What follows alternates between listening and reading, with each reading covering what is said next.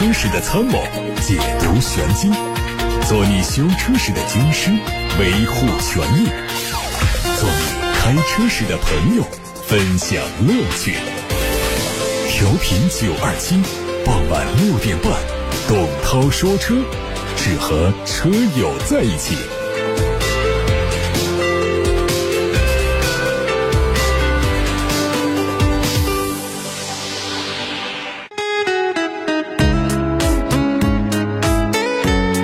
大家晚上好，我是董涛，欢迎听我说车，欢迎把选车用车的话题问题发到直播间，正在开通热线八六八六六六六六，打通之后留言。另外还有董涛说车同名的微信公众号，董涛说车 Pro 微信公众号都可以留言说话。首先关注一下今天的汽车资讯部分。乘联会秘书长崔东树刚刚发布了二零二三年一到七月份的全国充电桩市场分析。在此期间，纯电动乘用车国内零售总数为两百五十万辆，新建四十一万个工桩和一百三十万个私桩。崔东树分析说，目前按照一个工桩等于三个私桩的测算，这说的是充电利用率。中国二零二三年增量市场的纯电动车车桩已经达到了一比一的比例，绝对领先世界其他国家好几倍的水平。他也指出。两百多万个公共充电桩，一到七月份的充电量为十一亿度，平均工桩一到七月份充电量为五百零二度，月均一个工桩是七十二度，这样的充电利用率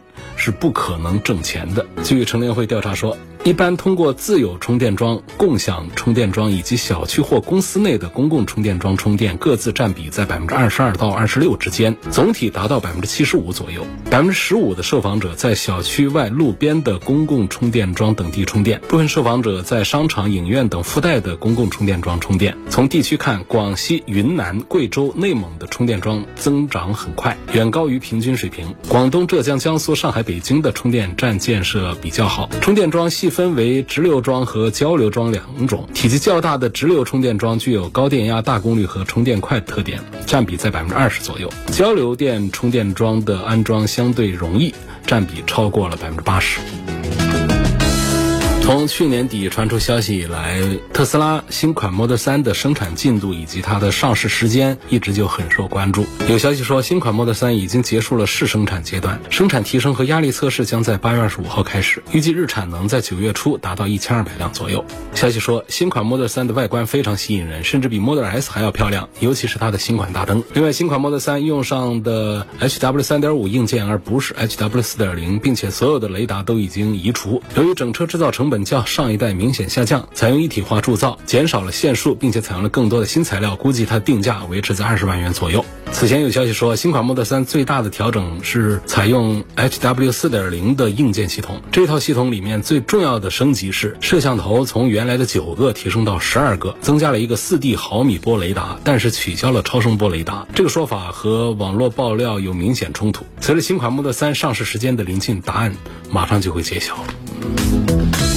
欧拉的第四十万辆整车好猫尊荣型在长城汽车泰州工厂下线。二零二三款好猫好猫 GT 木兰版尊荣型也在同一个时间上市。前者的售价十四万九千八到十六万五千八，后者售价十五万三千八。两款车都是欧拉和用户共创的产品，在提速的能力、爬坡的能力和静谧性方面都有提升。官方将会为购车用户提供限时现金优惠两万元，购买好猫尊荣型的用户免费享有价值两千九百九十九元。元的 VRL 对外放电功能，已经标配了 VRL 功能的好猫 GT 尊荣型，可以五折选装智能辅助驾驶选装包。欧拉汽车官方透露，当前欧拉用户的复购率超过百分之二十六，转介绍率超过百分之三十一，女性用户占比超过百分之七十五。另外，欧拉品牌已经出海，迈向了全球八十七个国家和地区。奇瑞探索零六推出了四款配置，售价区间是十一点六九到十三点九九万元。它的定位是紧凑型的 SUV，主打的是轻越野。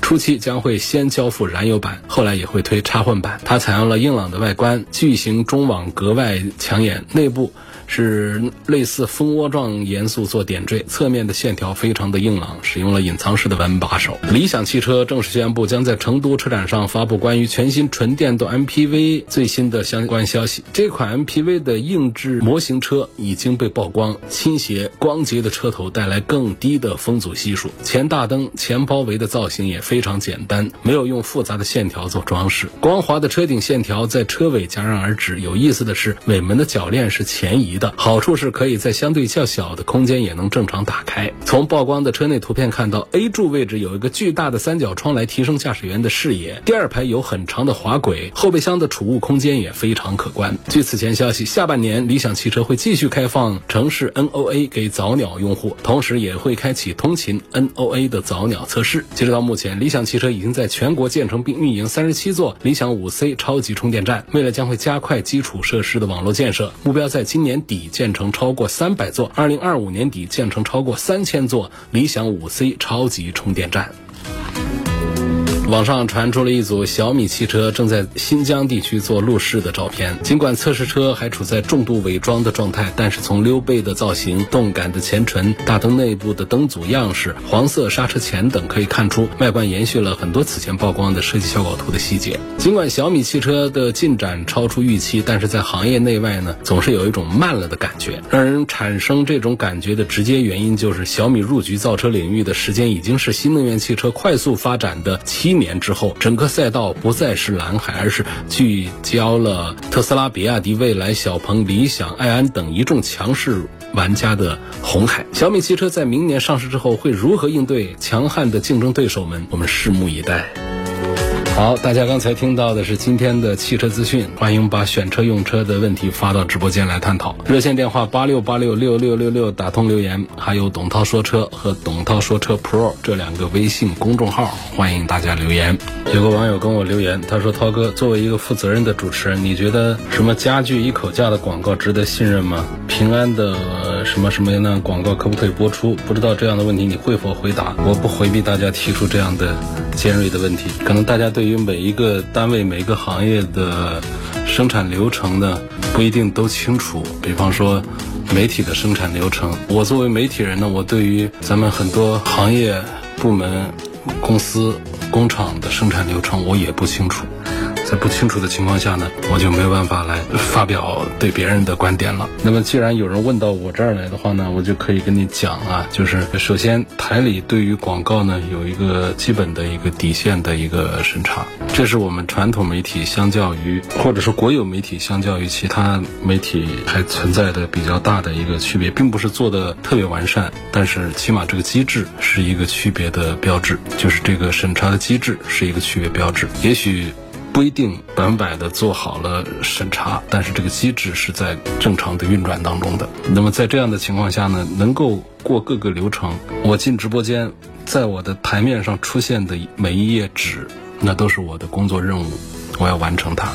我要播出它，这个东西可不是说我在办公室里面写几句话，然后夹在包包里带到直播间来，对着话筒把它播出去的，我没有这个权限。那全国的广播流程大致相同，就是它是由不同的生产线来供应到直播间，直播间的主持人是一个播出端，他执行的是播出任务，是凭播单来执行的。我播出这个播单，如果这个内容有什么问题的话呢？一串的人都会负责，当然我这里也要担责。不过呢，主要的责任实际上是在这个流程的前方啊，这是我讲流程上面。第二个呢，关于那个家具一口价这个事儿啊，如果懂一点商业的话呢，它其实是容易做到的。是讲什么呢？就是他把所有家具都摆到这儿，客舱卧，你各选一样东西，然后呢，你选贵的也可以，你选便宜的也可以，反正这几样东西客舱卧。全套家具放到一块儿就收六万九千八，你都挑三千块钱的，可能总价只要一万多块钱。对不起，你也得交六万九千八，你干吗？你不会干，你不会这样去买，对不对？所以你就会挑那种标价比较贵的，十万八万一件的。你挑完了之后呢，客舱卧全套组合到一块儿，算下来二三十万，说也适用六万九千八全套。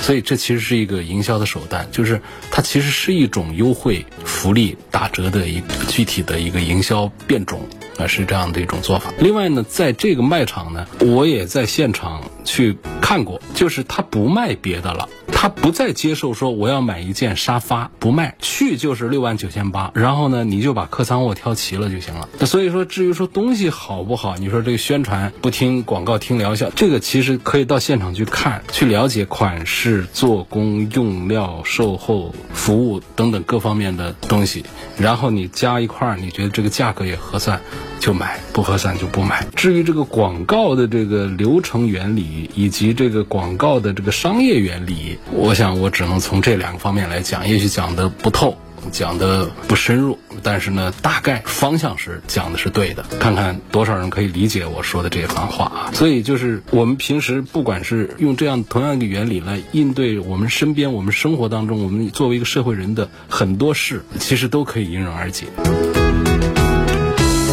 李先生希望我给他对比一下宝马 X5 尊享和未来的 ES8 这个事儿，就是相互不可取代吧。未来的产品 ES8 确实是很强大的一个车，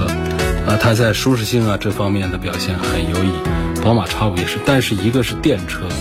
一个是油车，一个是豪华品牌，一个是新势力品牌，就是他们在价位上其实也有很大的一个。差异，那放到一块儿来做对比，打算入手的话呢，其实你都不用关心这两个车怎么样。在同价位的产品当中，这两个都属于是该选应选的产品。就是你在这个叉五的，就是豪华品牌的传统能源的 SUV 当中，你选叉五肯定没错，而且是绝大多数人的选择。从销量上来看，它是冠军，它是第一名。说在这个价位里面的这个蔚来，其实也是销售表现最好的。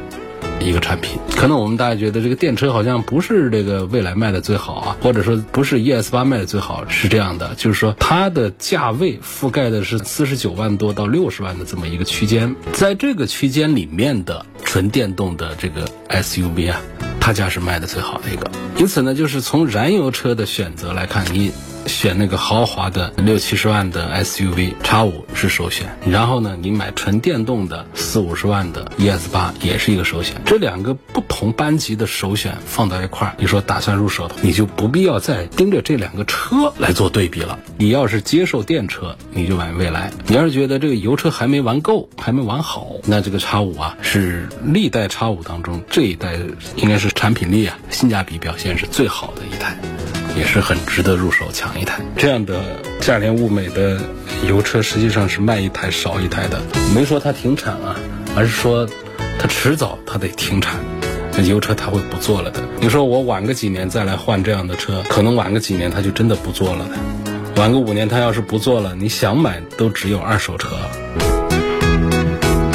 宝马传动轴的问题严重吗？就还算是反应比较多吧，但是厂家没有反馈，厂家没有信息出来，我们不能妄加评论说这就是一个该召回的一个事儿。因为前期呢比较多的是说三系，后来就是其实其他的五系、七系也有，三系最多就是。然后呢前面是说四五月份出厂的多，后来发现六七月份出厂的也有，所以大家放心啊，你是出厂年份在二零二三年四月份之前的。你不用担心，你车没这个问题啊。原来是说国产的有，后来发现有一些进口的也在传动轴，就是把发动机舱前头的动力通过一根长长的一根轴传到后轮上去，它不是后驱吗？发动机在前面，动力怎么到后面去啊？通过一根棍儿传到后面去，就这根棍儿有异响，这么个事儿。有些车主换了新棍儿还是响，就是有一些这样投诉，厂家目前也没有召回，也没有做正面的回应。下面有个朋友。提了一个问题啊，希望我能够聊一聊新能源汽车的发展前景和现状。新能源汽车的发展目前还是比较快，但是我们生活当中呢接触很少，它的前景是非常不错的。如果我们国家要在二零六零年实现碳中和的目标，氢能呢会在工业啊、运输啊。建筑供暖呢等等这样一些难以脱碳的行业发挥重要的作用。它有几个重点的领域，这几个领域呢也是紧密相关。其中交通呢是其中的一个很显然的一个环环相扣的一个领域。在乘用车领域呢，氢燃料电池已经是输给了纯电动车。但是呢，它这个氢能啊，它密度高，转化效率高，燃烧能量呢比石油高，比煤炭高，然后呢，化学能转为电能的这个效率呢超过百分之八十。所以呢，在那些中重型车辆、大巴、卡车这些新能源货车还有船舶等等方面，这个氢能源它是更有优势一些的。当然说，现在呢，像丰田他们是埋头苦干研发这个氢能源在乘用车上的应用。那商用车啊那些货车啊，就讲大车嘛。乘用车就是我们生活中的小车，离我们的家庭用车更近一些。其实丰田还包括了宝马，包括了现代，他们都在氢能源这方面的研究已经取得了很丰硕的成果，只是离广泛的推广还差一步。差的这一步不是在于车上，氢能源这个技术在车上的应用是没有问题。问题在哪儿呢？就是在于产业链上，社会层面的制氢、储氢现在还是一个麻烦，就导致这个车造出来了也没有办法来广泛的推广来卖。所以，这个氢能源的致命的缺点就在于制氢的成本高，经济效益和环保效益比较低。这个氢啊，它是二次能源，它不能在自然界中拿来就用。随着我们现代社会对汽车的需求不断增加，汽车的发展也是越来越快。那么，将来氢能源汽车肯定是汽车的重要方向，但现在。还不是氢能源汽车呢，它是一种新型的汽车，它用氢气当燃料，然后呢，通过燃料电池来发电，产生电能，然后这个电能呢又给电机，让电机带着车轮子跑，驱动汽车行驶，这就是整个氢能源汽车的一套工作原理。所以它其实还是用电在驱动车辆，但是电从哪儿来，就不是靠充电桩了，就靠的是氢气，靠车辆上面的氢气在燃料电池当中。发电，然后产生电能。所以想象一下，我们现在做了这么多的充电桩，如果有朝一日氢气迅速的普及，就是它的制氢、运氢。储氢的环节通通攻破，成本也降下来，经济效益也提升起来。但我们这满世界的这种充电桩啊，通通都作废了，因为已经不需要充电了，直接在氢气站加氢，这车就可以有电，有电就可以跑了啊！这是将来的方向。而且呢，它氢能源汽车的优点就是燃料的经济性特别好，汽车的行驶距离更远啊，汽车的维护成本也更低，汽车的排放也更清洁，它不会污染环境。因此，它的这个整个发展前景真的是非常的广阔。来，我们政府如果说是大力的来支持这个新能源汽车的发展，推出各种政策措施，鼓励更多消费者来买新能源汽车的话，就像前几年补贴大家来买电动车，让新能源电动车迅速的发展起来一样，我相信到时候也会有类似的政策来鼓励大家来购买新能源汽车。那么新能源汽车性能也会不断的提高，更多的消费者就会选择购买新能源汽车。我们现在有个纯电动车，跑个六百公里是个主流，充满电呢。有谁家说能跑到八百公里，那算是跑的比较长的了。谁敢说我跑一千公里，那车上的电池啊，那比车本身还要重了，那没有意义。但是呢，新能源汽车它都不至于了。新能源汽车它不需要那么重的电池在上面，它只是通过这个燃料电池来做发电的话，整个车辆的重量可以跟我们的燃油车一样比较轻盈。然后呢，灌注氢呢也不太重，而跑的里程呢，灌一次的话呢，一两千公里都是很稀松平常的啊，一千公里起呢都是很简单。所以这样的话，如果又把这个整个制造的造车的成本把它降下来了，制氢、运氢、储氢的成本问题和社会。设施问题都解决了的话，我相信新能源汽车秒杀现在的纯电动汽车是指日可待的。当然，我的每一句话前面都有前提条件的啊。有一位叫飞的网友说：“涛哥，未来的 ES 六，我是买电池包还是不买它电池包呢？家里没车位，每年大概两万公里，公里数倒是不大，家里没车位。未来这个品牌，它就是主打的一个服务。”是做的比别人的服务要好一点，然后呢，就是它自建充电桩、自建换电站，这是它区别于其他新势力新能源品牌的一个显著特点。所以我们买蔚来，那不如就把蔚来的这个特点一起买了它，要不然我们为什么买蔚来？我们就买别的去算了呗。尽管这个蔚来的厂家在换电站这个事儿上是亏本的，但是我们消费者这儿是讨好的。所以我建议这位朋友呢，就是用一种结合的方案来做电池包的这么一个业务。在今年的几月份的时候啊，有个未来日上呢，未来的总裁秦力红啊，就跟大家讲了一讲他们建换电站的一些成果，以及他们定的一些目标。就是其实在给大家打气，就告诉大家不用担心，我未来建充电站呢是亏本的，亏着亏着我充电站不干了。其实他在给大家打气，就是大家相信未来一定会坚持把自己的这个特色把它做下去。那么也许在将来会出现盈利的局面。当然，新势力造车有几个真指望在车上一台车经销商上赚多少钱？不都想着在资本市场上能够赚着钱吗？未来呢，相对其他的品牌来说呢，它还不一样。他想的是将来有一天我能够在服务上挣着钱。我不仅仅是服务我未来的车主，我还服务你奔驰的车主，服务你宝马的车主，服务你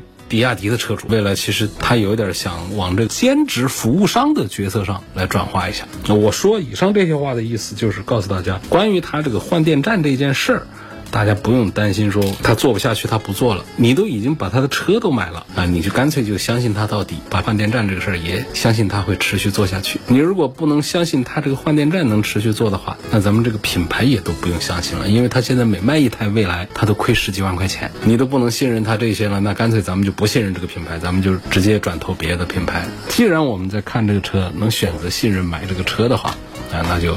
可以相信它的这个电池的问题，就是说，未来开通了一个电池灵活升级的功能，可以按年或者是按月来租电池。或者按次来租都可以，按天租都可以。现在在开通这个电池灵活升级之前呢，电池包的选择和不选电池包的人呢，大概是一半对一半。那么开通了这个电池灵活升级之后呢，这个比例就变成了九比一，就九成的人他选择了买一个小的一个电池包。那么对于偶尔有长途需求的时候呢，就去租。那种大千瓦数的电池包就可以了。那么这个电池升级呢，它从年租、月租到日租，就是从租房中介变成一个酒店，就这么一个意思。所以说，意思就是说，其实鼓励大家就不用买一块大电池了，平时就租一个七十五千瓦的一个小电池包。你看，这是九成用户的选择。然后到有出长途的时候，咱们就换一个一百千瓦的一个大的电池包就可以了。买车的时候直接就选择这么一个方案就行。凯迪拉克 CT 六是不是属于 D 级车？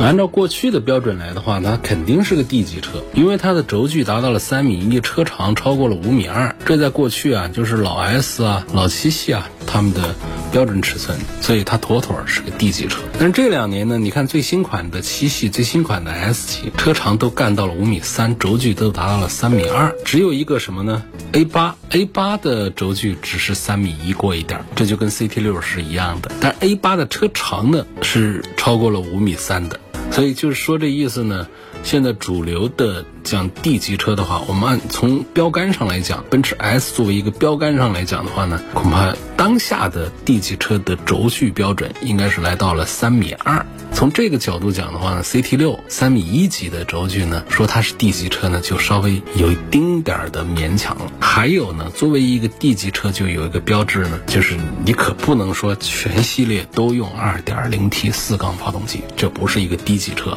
该干的事儿啊！你像原来宝马七系。啊，他还做一做四缸机的低配的这个七三零，现在在新款的这个七系上，他都不再做这件事情。这件事情对于 D 级车的这个